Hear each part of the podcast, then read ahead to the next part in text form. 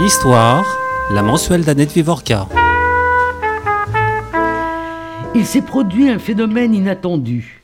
L'existence même de cet halo de sécurité au centre de l'Europe a été intégrée dans la panoplie de la résistance humanitaire.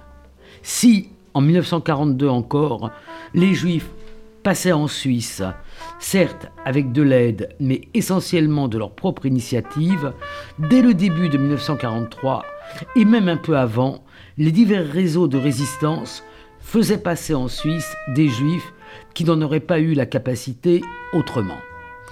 C'est euh, ce qu'écrit Ruth Fivaz Zilberman dans la dernière partie de son maître-livre qui est consacré euh, justement à cette résistance organisée, cette résistance euh, civile ou cette résistance humanitaire.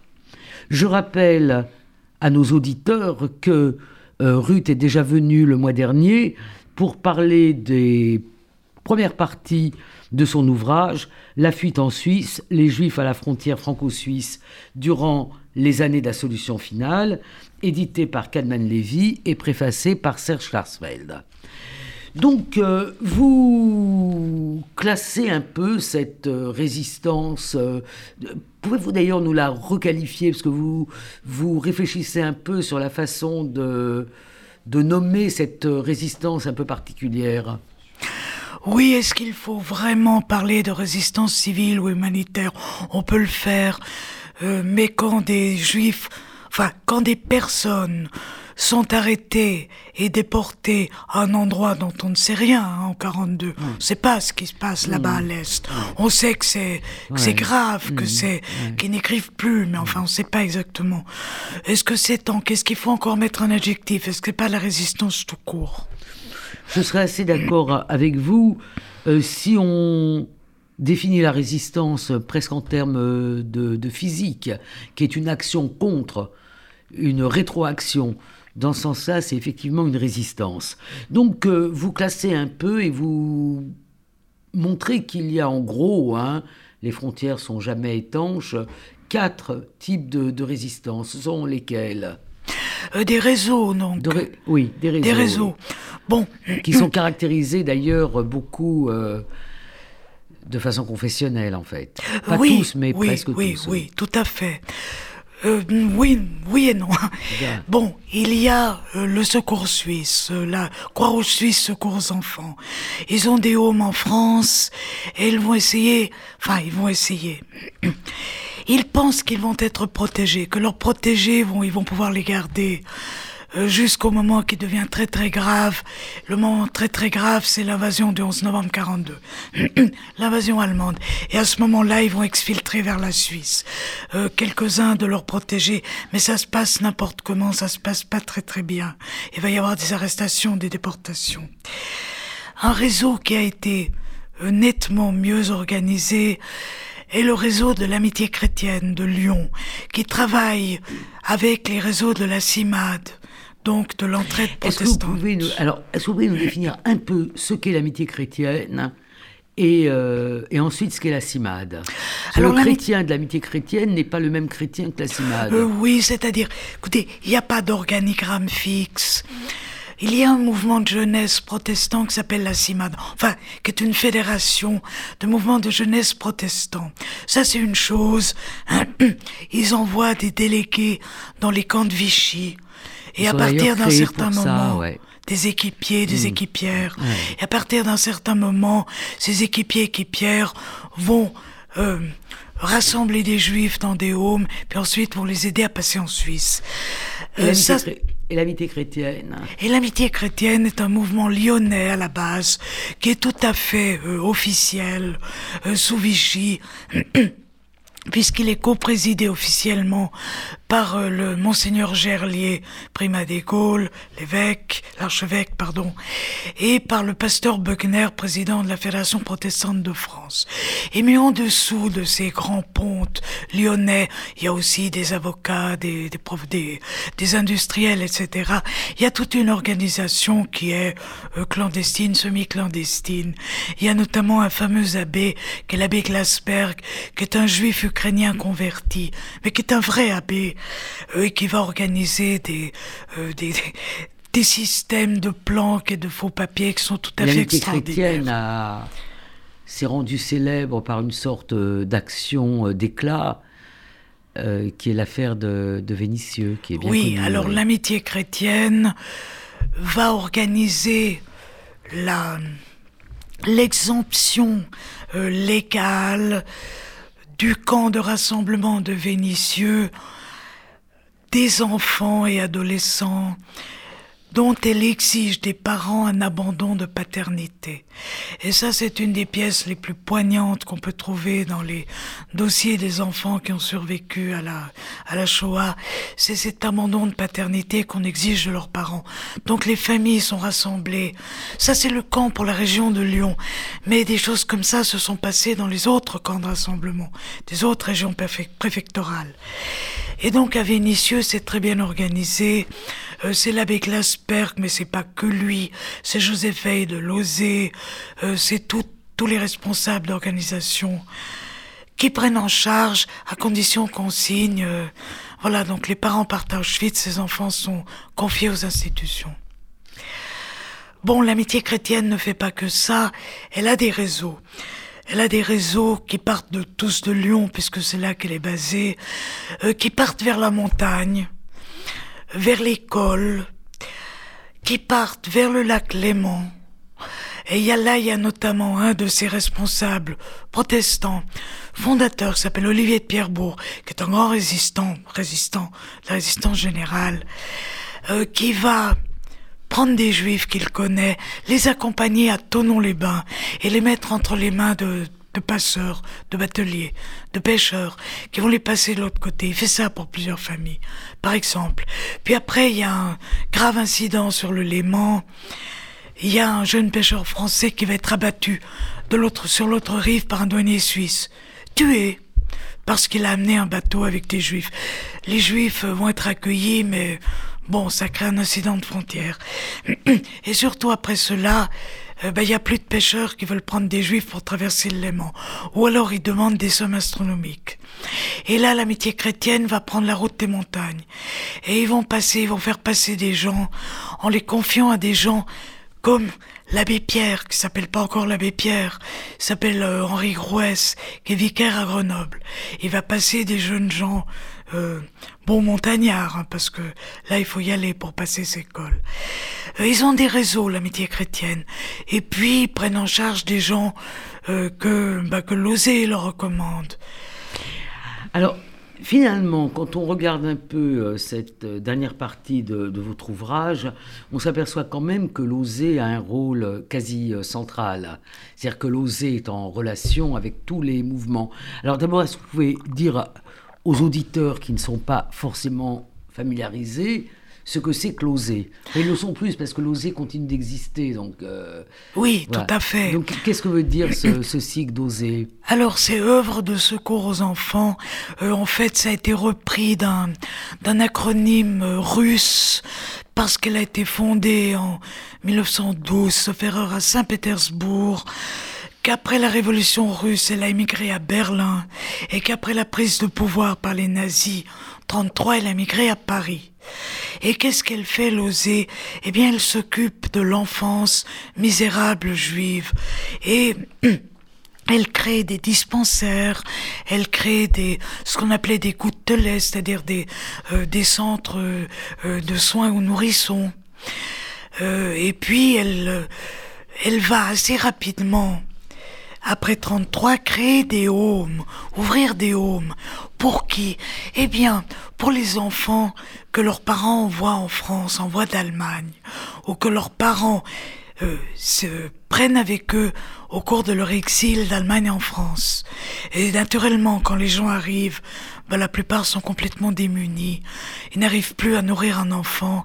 Et à ce moment-là, l'OSE va prendre en charge des enfants et des adolescents.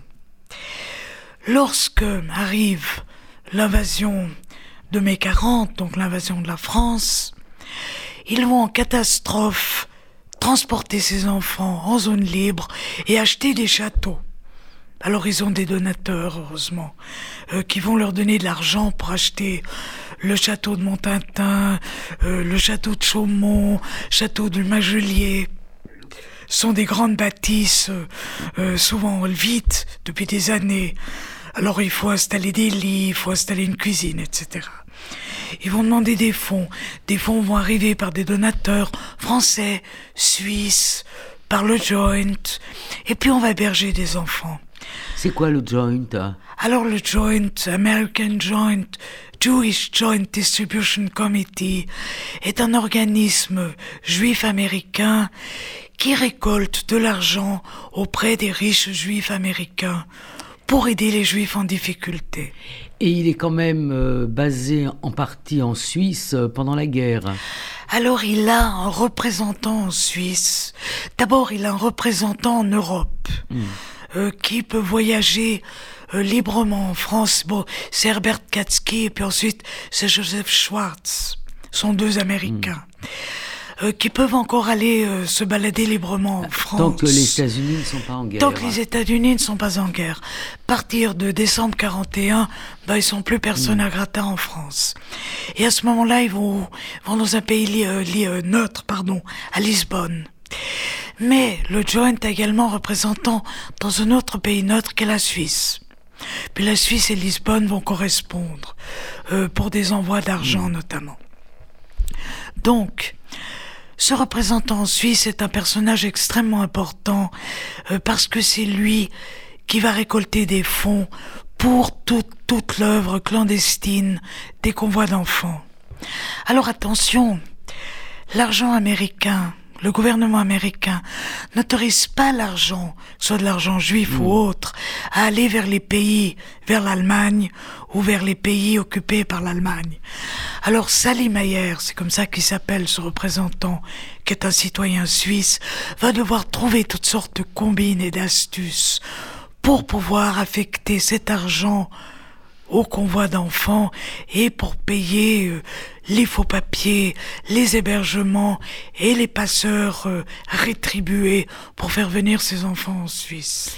Alors en fait, euh, quand on regarde cette partie, il n'y a pas que des convois d'enfants, il y a aussi des adultes qui sont passés en Suisse par les, différentes, par les différents organismes.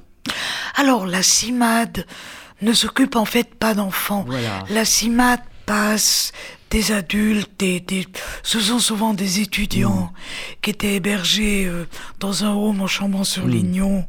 Ce sont des personnes, euh, disons, âgées euh, ou malades, qui ont été hébergées dans leur home, également Chambon-sur-Lignon, ou dans d'autres homes. Et elle, la CIMAD engage des éclaireurs ou des jeunes gens euh, qui sont des passeurs, d'abord bénévoles, puis ensuite payés, mais très très peu, hein, payés un petit salaire d'ouvrier, pour accompagner ces gens en hmm. Suisse. Ce ne sont pas des passeurs d'enfants. Hmm. La Croix-Rouge suisse secours aux enfants, oui, enfin disons qu'elle essaye de faire passer ses protégés, hmm. mais c'est peu de choses.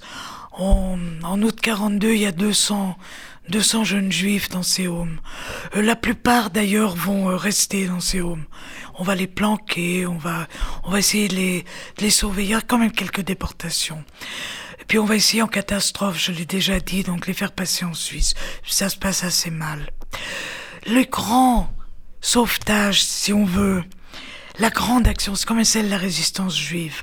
Alors, le mouvement de la jeunesse sioniste passera des adultes et des enfants. L'osé passera essentiellement des enfants, mais aussi des familles, des familles. On va s'arrêter deux minutes. Euh, non, d'abord, je voulais vous, vous avez donné le nom du Chambon-sur-Lignon, auquel je crois que vous accolez quand même celui de l'école des Roches. qui malheureusement a fermé il n'y a pas longtemps après, une, après la tragédie que, que l'on sait. Donc, quel est le rôle de, du Chambon et de l'école des Roches? Puis après, on reviendra sur l'osé, les enfants. Alors, le Chambon a été, disons, un îlot relativement pacifique et hospitalier. Tout le monde le sait. D'ailleurs, le village, la bourgade, a reçu la médaille des justes à titre collectif. Euh, il y avait plusieurs réseaux qui coexistaient là-bas. Euh, c'est donc un... C'est une bourgade protestante. Le plateau Vivarais est composé de villages protestants et de villages catholiques. C'est une région euh, euh, très, euh, disons, très difficile d'accès, surtout en hiver. il y a eu jusqu'à 2000 juifs cachés là-bas hébergés puis cachés. Ils étaient tout à fait légaux jusqu'en été 42, mm. jusqu'au rafle de Vichy. Puis après, ils avaient des faux noms, etc. L'entraide protestante, donc la CIMAD et le Fonds européen de secours aux étudiants avaient chacun un home là-bas. Puis le secours suisse en avait un aussi. Et ils ont protégé leurs hébergés, leurs protégés. Et ils les ont extraordinairement bien protégés. C'est-à-dire qu'ils les ont cachés dès qu'il y avait une alerte, dans les bois, chez des fermiers. Il y en a pourtant certains qui sont quand même passés en Suisse malgré cette protection ou, ou, grâce à cette protection Alors voilà, alors on a estimé, je crois que c'est Mireille Philippe, femme d'André Philippe, qui est donc un député socialiste euh, à la, au Parlement, euh, qui est parti rejoindre De Gaulle à Londres, qui a voté contre Pétain avec les 80, mm. qui a rejoint De Gaulle à Londres. Sa femme est restée au Chambon. Et il s'est occupé d'engager des, des éclaireurs pour faire passer ces jeunes en Suisse. Ça se passe très très bien. Ils sont tous accueillis. Ceux qui n'arrivent pas tout de suite, certains ont été refoulés, euh, puis on les a rattrapés hmm. avant qu'ils ne soient déportés de Rivesaltes.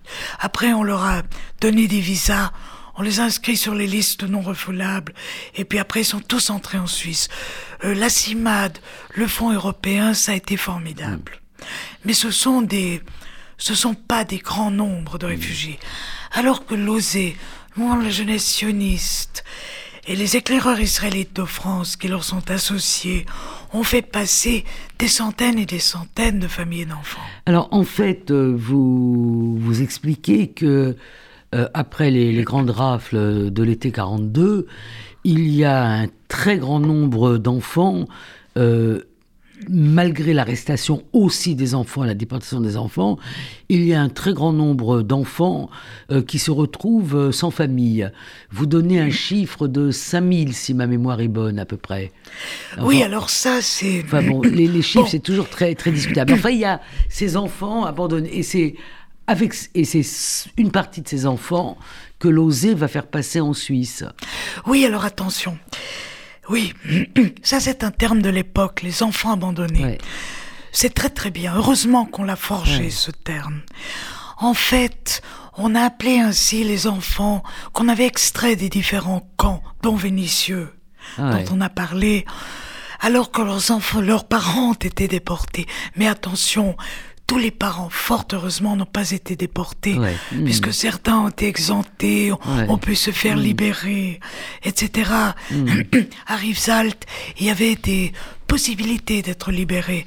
On pouvait obtenir euh, une permission d'un préfet pour retourner en résidence assignée. Et puis euh, l'OSE a aussi été très présente euh, dans les camps d'internement pour faire sortir euh, L'OSE a fait sortir les enfants. Vous parlez beaucoup de d'André Salomon. On a fait sortir presque tous les, enfants. des camps, en estimant.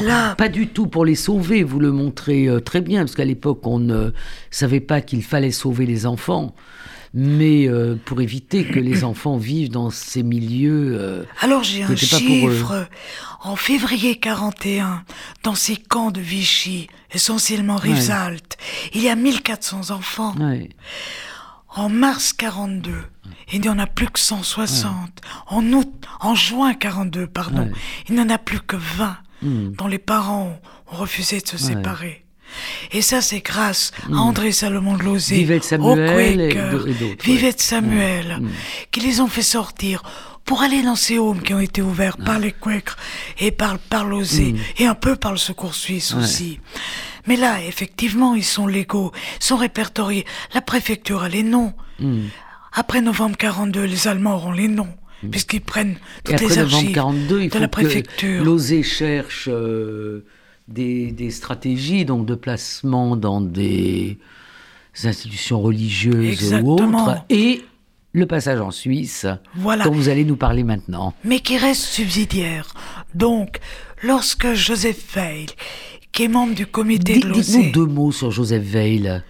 Joseph Veil est un médecin alsacien de Strasbourg, euh, qui avait carrière, cabinet à Strasbourg.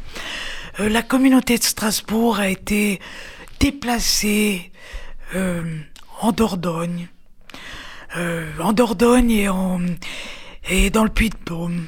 Bon, la faculté a été mise à Clermont-Ferrand, euh, à Clermont-Ferrand, et ouais, puis les autres ont été ouais. déportés. Mm. Enfin, dé- pas déportés. Ouais. Ils ont été Mm. déplacés à Périgueux. Mm. Bon, là, il commence euh, à s'intéresser de près à tous ces juifs déplacés. Ben, il faut s'en occuper, il faut créer euh, une assistance, etc. Et puis, l'oser euh, parallèlement euh, créer des, ces châteaux, Chaumont, Magelé, etc. Donc, Joseph Veil est responsable du volet euh, médical, médico-social. Mais Joseph Veil est le véritable homme politique de l'OSE, on va dire, avec André Salomon. Mais c'est lui qui comprend. André et E. André et euh, un André homme et une femme Salomon, politique. né ouais, ouais.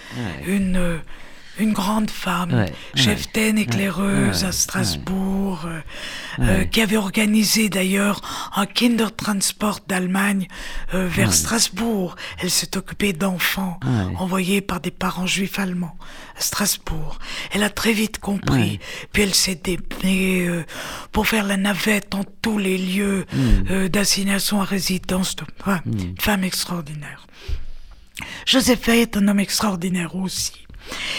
Et Joseph Veil comprend qu'après novembre 42, que déjà après août 42, il faut extraire les enfants de ces homes où ils ont, euh, ils sont nommés, enfin ils sont, la préfecture connaît leur nom.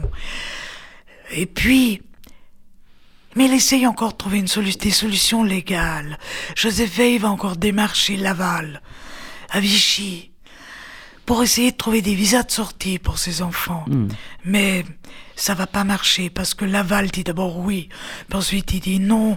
Et puis quand, les, quand Laval dit oui, sont les Suisses qui disent non. Quand les Suisses et Laval disent oui, sont les Américains qui disent non. Parce que Oui, il y a tout cet épisode sur lequel vous revenez de l'immigration d'enfants vers les États-Unis. voilà, parce que la ont Suisse eu- qui a pu avoir lieu de façon très très Parce que la partielle. Suisse veut bien servir de plateforme Ouais. de transit, Ouais. mais elle veut pas les accueillir Ouais, définitivement. Elle veut les accueillir pour la durée de la Mm, guerre. mm. faut qu'ils aient des visas. Donc, euh, j'ai comparé ça à un sémaphore. Il y a toujours un feu rouge quelque part. Mm. Donc, euh, puis il y a des feux verts, mais s'il y a un feu rouge, ça marche quand même pas. Donc, ça marche pas. Donc, euh, Joseph Veil se trouve fin 42. Il y a l'invasion de la zone libre par les Allemands et il se retrouve avec ses hommes. Et là, il comprend qu'il faut planquer les enfants.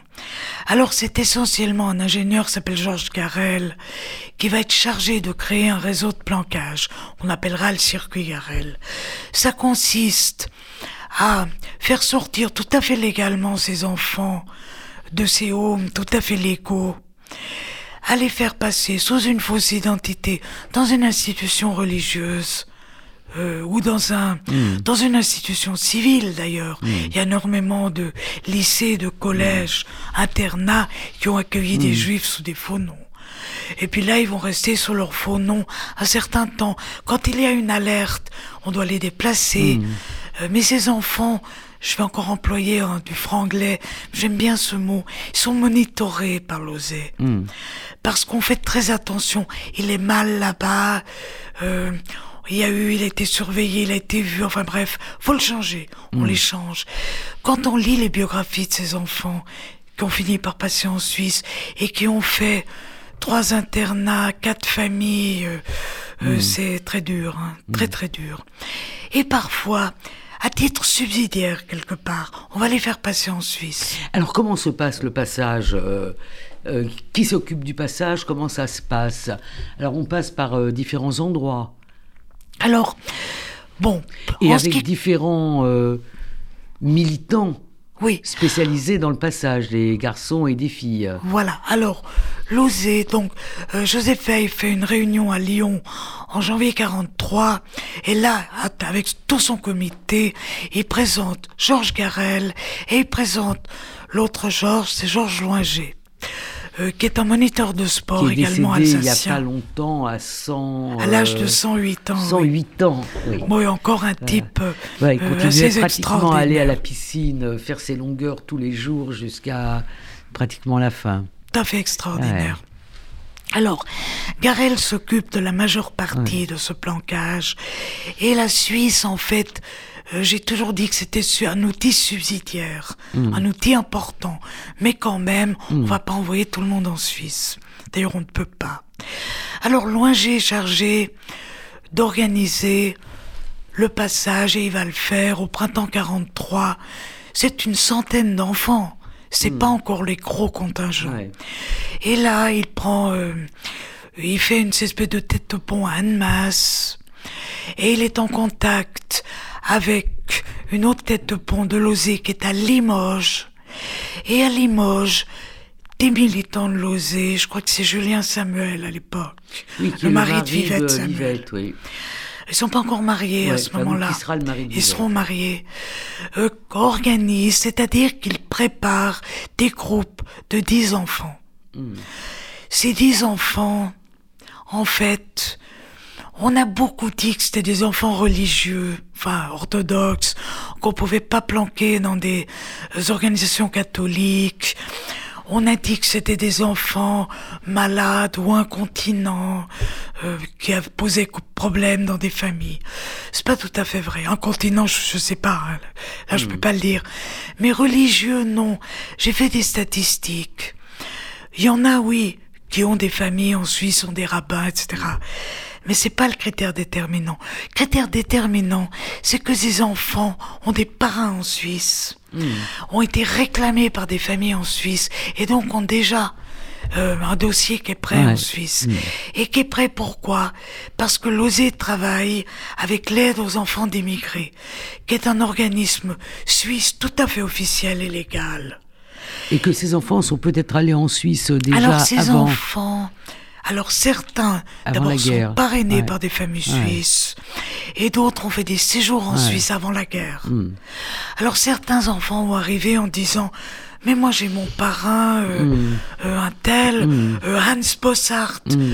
Je le connais bien, je, je suis allé chez lui, je le connais bien, euh, c'est presque mon papa adopté, Ouais. voilà, des, des choses comme ça. C'est comme ça que ces, ces centaines d'enfants Mm. Ces dossiers ont été préparés.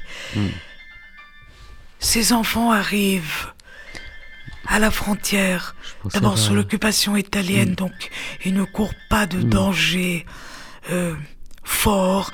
Bon, tant qu'ils traversent la France occupée, ils sont camouflés en colonies de vacances. Puis il faut bien dire que Vichy contrôle pas tellement ces colonies de vacances. Euh, Georges Loinger s'est même arrangé pour faire porter des faux badges de- d'employés de la Croix-Rouge française. Hmm. Bon, alors personne n'a contrôlé, ça se passe très bien. Ces 100 Et il premiers passe enfants. où Il passe vers Annemasse. Il passe à, Il passe à quel autour d'Annemasse, oui. Il passe autour d'Annemasse. Mais alors attention, il passe, c'est pas Loinger. Loinger, il n'a pas le droit de les passer lui-même. Donc lui, il emmène les enfants jusqu'à Annemasse. Oui, il les amène jusqu'à Annemasse, ou un peu plus près, parce Ouais. que Annemasse est à quelques kilomètres de la frontière. Mais là, il a des passeurs qui ont chacun un point de passage, qu'il n'a pas le droit d'aller voir. Et il doit donner l'argent Hmm. aux passeurs, la moitié de l'argent. Et puis l'autre moitié le donne au plus débrouillé des gamins, qui le donnera quand tout le monde sera passé. Parce que c'est un gagne-pain pour ces Ouais. passeurs. Attention, ces passeurs demandent 3 à 5 000 francs par enfant. Ils sont très honnêtes. Très honnêtes. Jamais ils n'ont trahi. Mm. Jamais ils n'ont euh, raté Ouais. le passage. Euh, je disons, je j'aimerais un petit peu réhabiliter ces passeurs, payés, hmm. parce qu'on a dit beaucoup de mal d'eux. Ils risquaient gros. Pas tellement à l'époque italienne, encore que les Italiens étaient très, très sévères avec ceux qui échappaient au travail obligatoire en Allemagne. Donc ils couraient des risques, donc il faut les réhabiliter. Ça s'est loingé au printemps 43. Puis ça s'arrête brutalement. Il a passé combien Combien d'enfants sont passés Là, en a passé 100 au total. Une centaine. C'est pas beaucoup. Exactement. Qui sont accueillis dans, dans, des homes en Suisse, dans oui, des alors ils passent toute la filière, euh, interrogatoire par les douaniers, interrogatoire par la police mm. civile, interrogatoire par les militaires. Mm. Ce sont des enfants. Ils ont moins de 16 ans. Puis alors mm. attention, non, ils n'ont pas tous moins de 16 ans. Ça, c'est un point très très important. Il y en a énormément qui ont falsifié leurs papiers. Et vous avez des adolescents de 18 ans, vous savez, on était mal nourris en France. Qui se sont rajeunis de quelques années. Bah alors, ils ont euh, falsifié, ils ont tous, mmh, ils ont tous 15 ans et demi. Alors, en dehors de Georges Winger, qu'est-ce qu'il y a eu d'autre comme, euh, comme filière? D'autres passeurs euh, ben, Au printemps 43, il y a les éclaireurs israélites. Ils vont passer quelques adolescents parce que l'osé s'occupait plutôt d'enfants en France et les éclaireurs d'adolescents. Hmm qui viennent parfois du home de Moissac, hmm. Euh, dont, qui est assez connu. Ah et mais ça, ils passent un petit peu individuellement. Hmm. C'est pas vraiment des convois. C'est des gamins qui, par des filières. Hmm. Il y a Théo Klein qui en a passé, par exemple, on le sait. C'est un peu des cas isolés, des, des passages isolés. Mais la grosse action des convois d'enfants, ça va commencer en août 43. Et pourquoi? Parce que août 43, c'est juste avant le départ des Italiens hmm. de leur zone d'occupation. Or, les Italiens qui ont protégé les Juifs, qui les ont internés dans des, des colonies, enfin, dans des hmm. villes d'eau, euh, comme Saint-Gervais-les-Bains, hmm. Megève, Saint-Martin-Vésubie. Ils les ont prévenus qu'ils allaient partir. Ils savaient Hmm. Mussolini était tombé, il savait qu'ils n'allaient pas hmm. rester en France. Alors l'armée italienne devait se replier pour défendre Rome hmm. contre les Alliés qui remontaient la botte. Donc, ils les ont prévenus, leur ont dit de trouver des solutions. Euh, on peut plus, on peut plus vous protéger. L'oser, le mouvement de la jeunesse, l'oser surtout euh, à, à Megève, le MJS surtout à Saint-Gervais-les-Bains ont commencé à constituer des groupes d'enfants et ils arrivent en Suisse avant même septembre 43, avant, même que Badoglio ait, voilà. signé l'armistice. Exactement. Et là, ça se passe un peu en catastrophe. Il y a encore des groupes de losés qui ont des parents en hmm. Suisse. Mais ils s'appuient à ce moment-là simplement sur la tolérance hmm. suisse pour les enfants et adolescents arrivant seuls jusqu'à 16 ans. Donc ça veut dire que les, les, moniteurs, enfin les, les militants les emmènent jusqu'à la frontière, mais après ils les laissent. Ils les emmènent par, euh, par relais. Alors certains font Limoges-Annecy hmm. ou Limoges-Lyon, d'autres hmm. vont faire Lyon-Annecy, hmm. d'autres vont faire Annecy-Annemasse ou Annecy, euh, les environs de la frontière. Et là, ils prennent contact avec les passeurs qui ont été loués, qui sont rétribués. Alors j'aurais aimé euh, quand même que vous nous parliez de, Marianne Cohn. Ruth, nous nous sommes rencontrés à Viry, qui est le, lieu où euh, Marianne Cohn a été arrêtée. Euh, c'était une sorte de petit colloque qui était fait pour... parce qu'il était inauguré un parcours Marianne Cohn. Il y a une école primaire Marianne Cohn. Et c'est là que nous nous sommes euh, rencontrés, nous avons commencé à, bavarder. Alors, qui était Marianne Cohn et qu'est-ce qui s'est passé avec elle? Alors, Marianne Cohn est une jeune juive allemande euh, qui, en 44 à 21 ans, qui est très politisée, on va dire. Elle a. Bon, elle vient d'une famille intellectuelle juive de Berlin. Ses parents sont exilés en Allemagne, euh, en Espagne, pardon, et puis en France, à Paris. Puis ils ont envoyé leurs deux filles, parce qu'elle a une jeune sœur. Ils l'ont envoyée à Moissac, dans cette maison des éclaireurs. Et là, bon, elle termine son lycée, et puis elle milite avec les éclaireurs, et puis elle va militer avec le mouvement de la jeunesse sioniste. Comme c'est une jeune fille intellectuelle, euh, instruite, euh, très, très militante politiquement, elle va vouloir travailler, s'engager. D'abord, elle dirige la bibliothèque circulante du mouvement de la jeunesse sioniste. Le mouvement de la jeunesse sioniste, il n'a pas fait que de la résistance civile et armée. Mm. Il a aussi voulu renforcer un sentiment d'appartenance au judaïsme parmi les jeunes, euh, dont, il, dont le, mm. euh, disons que, avec qui il était en mm. contact. Et donc, il faisait passer beaucoup de littérature juive. Bon, c'est pas le volet qu'on développe aujourd'hui. Mais Marianne était donc responsable de ça.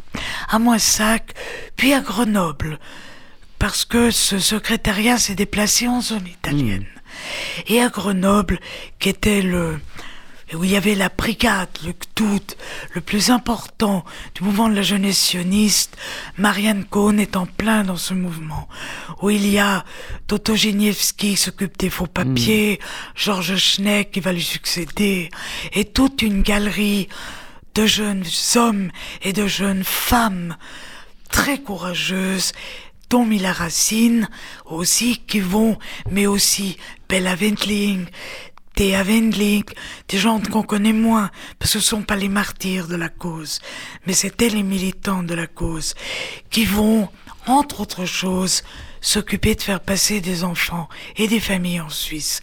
Alors Marianne, Marianne, en fait, elle travaille pas en 43 sur cette frontière. Là, c'est Marianne, c'est Mila Racine. Et puis, euh, puis d'autres dont je vais pas parler maintenant. Marianne est engagée en mars 44 par Emmanuel Racine, qui est en fond le, chef de projet, on va dire, pour ce passage-là, qui est le frère de Mila Racine. Mila Racine a été arrêtée en octobre précédent. Emmanuel Racine avec Marianne qui va être sa bon son bras droit et sa passeuse principale vont s'occuper de faire passer un peu plus de 500 enfants. Bon, ils sont aussi, ils ont une liaison, euh, c'est ce qui va Emmanuel et Marianne, qui va expliquer peut-être le retard qu'elle prend pour son dernier convoi. Mais ça, c'est sa vie privée. Marianne va passer d'abord des convois que l'OSE prépare pour elle. Hmm. Pourquoi? Parce que Julien Samuel va être arrêté à Lyon, Jacques Salon qui les co-prépare, hmm. qui, est, euh, le mari de Nicole Salon, qu'elle-même a été arrêtée à Nice. Elle était, Nicole Salon, elle était en lien avec... Euh, Odette et Moussa Abadi, voilà. elle est arrêtée à Nice. Voilà, Odette Salon, ouais. Il faut dire que le mouvement de la jeunesse sioniste, que l'osé, que les éclaireurs ont perdu hmm. beaucoup, beaucoup de militants valeureux. Arrêtez. Ils ont perdu peu d'enfants et beaucoup de militants en proportion. Donc, Jacques Salon, Jacques, euh, Jacques Samuel, euh, José, Jacques Samuel, pardon, ont été arrêtés à Lyon. Catastrophe. Il faut que quelqu'un passe hmm. ses enfants. Alors, l'osé demande au moment de jeunesse sioniste. Et Emmanuel Racine et Georges Loingy, qui, hmm. à ce moment-là, est à Aix-les-Bains. Ils vont s'arranger pour travailler ensemble. Marianne Cohn va passer neuf convois. Hmm. Alors il y en a pour l'oser, il y en a pour le monde jeunesse hmm. sioniste. Ce sont des convois de plus en plus gros. Elle va passer des convois, Georges Loinger c'était 10 enfants. Elle va en passer 20, en passer 30. Alors on n'a pas parlé de dénonciation, c'est pas le cas.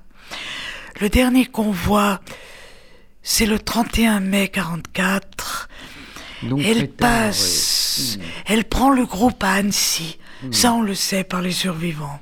Hmm. Le groupe a été amené de Lyon, peut-être par Rachel Mins, qui s'occupe de regrouper des enfants à Lyon, pour l'OSE, pour le MJS. À ce stade-là, peu importe, ils collaborent. Le groupe arrive à Annecy, il attend pendant deux heures de temps. C'est là qu'il y a le ratage, on va dire. Qu'est-ce qui s'est passé? Marianne Cohn est en retard. On a dit, enfin les enfants ont dit que c'est parce qu'elle avait une dispute amoureux avec Emmanuel Racine. On n'en sait rien. Fait est qu'elle arrive en retard. Mais là, elle prend le groupe et elle a un passeur euh, qui, qui doit la prendre à Annecy, euh, qui est un résistant, jeune résistant, euh, qui a déjà passé des... Mm. Euh, des gens qui sont des pas juifs, qui les prend avec un camion un camion de son père qui a une entreprise d'épicerie en gros. Donc ils prennent la route de Viry. Hmm. Et à Viry, les attendent d'autres passeurs qui doivent les aider à faire passer la frontière. s'appelle Joseph Fournier, ce jeune résistant. Il y a son frère Raoul qui les attend. Il y a un autre résistant qui s'appelle Émile Barras qui doit faire passer ses 32 enfants. Hmm. Oui, mais à Viry, à la sortie de Viry, arrive une voiture allemande avec quatre gens du SD. D'après un témoin, il y en avait deux en uniforme, deux en civil. Ils arrêtent le camion. Ils s'arrêtent le chauffeur qui leur dit, il leur dit qu'il va à une colonie de vacances. Ça, ça avait été un peu combiné avec hmm. Marianne. Ah, il se trouve où votre colonie de vacances? Et là, c'est la grosse improvisation. C'est la colonie euh, de Bois-Salève qui se trouve près de Verrier. Mais ils ont d'abord fait sortir les enfants et les ont tabassés. Il y a un des garçons qui crie Je suis pas juif, je suis pas juif. L'allemand, d'après un autre témoin, aurait dit Stinkt nach ça pue les juifs. Hmm. Donc les Allemands ont parfaitement compris qu'il s'agissait de gamins juifs. Néanmoins, il les laisse remonter dans le camion. Il les laisse aller à Bois-Salève. À Bois-Salève, ils sont reçus par cette colonie qui n'attendait pas d'enfants. Et là, c'est la grosse erreur. Au lieu de repartir tout de suite, on installe les gamins dans les dortoirs. Le ST arrive et c'est là que les gamins et Marianne sont arrêtés. Et Joseph Fournier d'ailleurs. Ils sont emmenés à Annemasse, euh, d'abord à la douane allemande, ils sont déshabillés, tabassés. Ensuite à la prison du Pax, qui est la prison du SD à Annemasse, en face de, des bureaux de, du SD. Il faut pas appeler Gestapo, mais enfin, tous les, tous les enfants parlaient de Gestapo, et puis, voilà. Et là, euh, bah voilà, bah, ils sont enfermés, euh, interrogés. Les enfants se rappellent, euh, les témoins après se rappellent que le, il y a là un chef du ST qui s'appelle Meyer. C'est pas un ultra, mais enfin c'est le chef. Et puis a un officier là qui fait passer les interrogatoires musclés. Les garçons surtout se rappellent avoir été tabassés, les filles avoir été déshabillées. Pour des jeunes filles juives, extraordinairement humiliant. Aujourd'hui, on le ressentirait moins, mais enfin, il y a une petite jeune fille de 12 ans, à l'époque, qui m'a raconté que le ST tenait son pistolet sur sa tempe pendant qu'on l'interrogeait. Marianne avait dit aux enfants, avouez que vous êtes juive, avouez-le. Bon, ils vous embêteront moins à la fin parce que, bon, mais elle n'a jamais avoué. Elle n'a jamais avoué.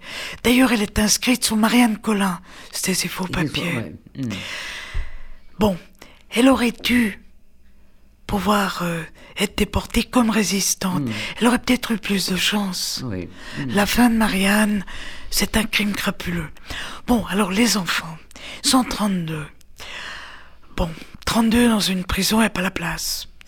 Alors derrière, il y a Emmanuel Racine et Georges Roinger qui vont faire pression sur le maire d'Annemasse, s'appelle Jean Defaux, qui est résistant, qui fait partie des réseaux de renseignement, réseau Gilbert, qui va alerter son réseau, qui va prendre appui sur un abbé qui s'appelle l'abbé Méduret, lequel va dire, écoutez les enfants, nous on les prend. Et on prend les plus jeunes, on les met dans une colonie de vacances.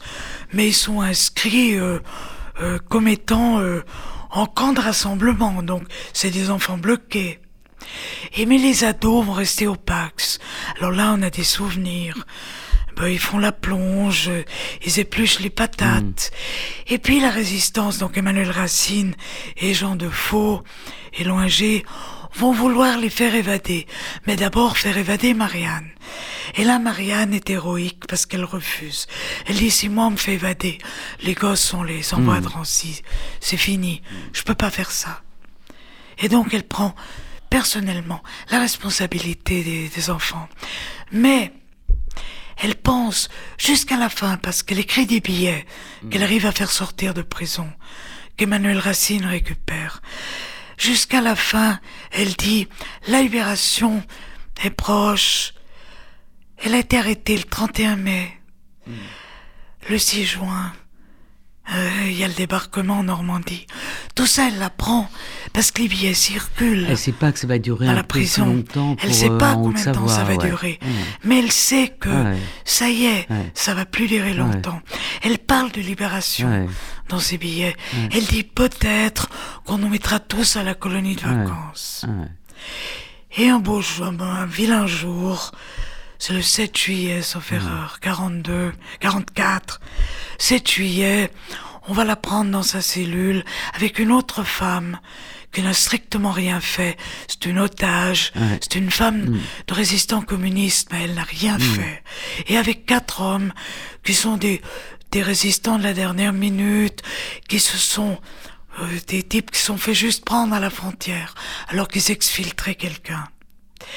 Ces si malheureux sont des otages, c'est rien d'autre, vont être euh, torturés, les deux femmes violées très très vraisemblablement et abattues.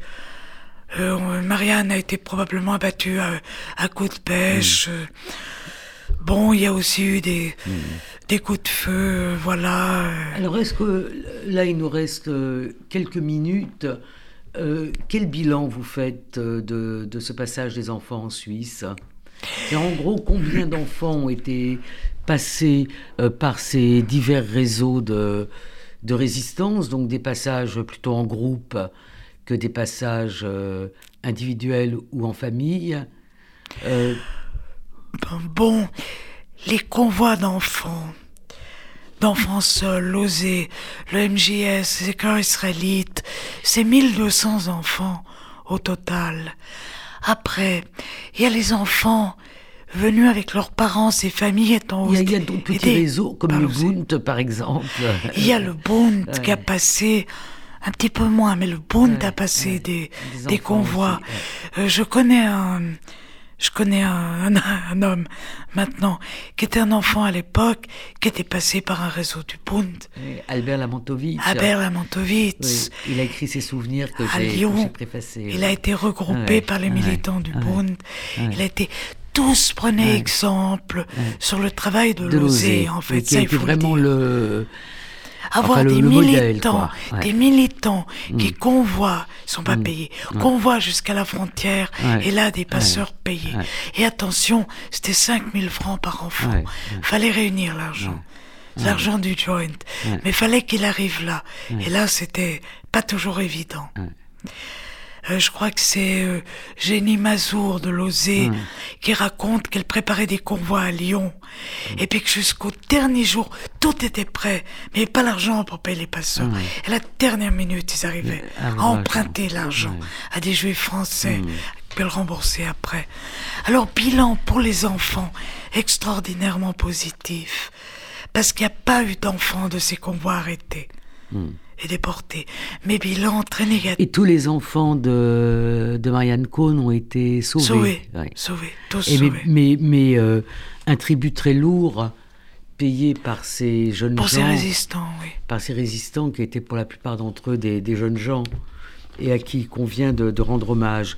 Bon, je sais, euh, Ruth Fivas-Zilberman, que vous êtes très active, qu'il va y avoir, puisqu'on a terminé sur Marianne Cohn et, et la prison euh, du Pax à Annemasse, euh, qu'il va y avoir un, une sorte de, enfin, un espace muséal dont vous vous occupez.